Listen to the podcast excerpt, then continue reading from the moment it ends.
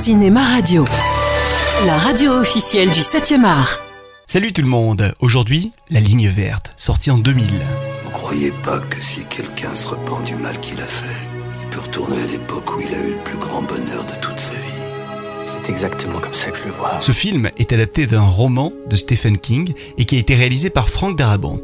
Frank Darabont qui avait déjà mis en scène auparavant un roman de Stephen King, c'était en 1994, Les Évadés. Avec La Ligne Verte, Frank Darabont réalise son deuxième long métrage. Vous allez pas le croire. Regardez C'est ce qu'on voit. Regardez ce qu'il sait faire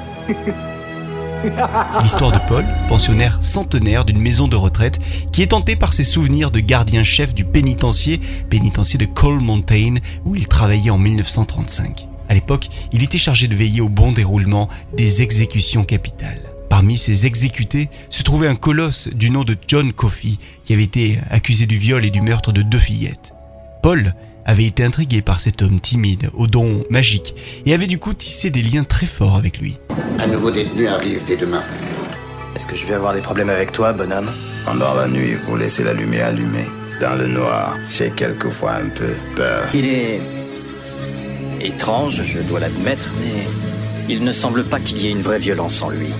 Pour ce film, le réalisateur souhaitait vraiment un décor à mi-chemin entre réalité et fantasmagorie. Et il a fait appel au chef décorateur Terence March, qui s'est inspiré de l'ancien pénitencier d'État du Tennessee. Terence March, qui a aussi signé les décors de Basic Instinct et Les Évadés.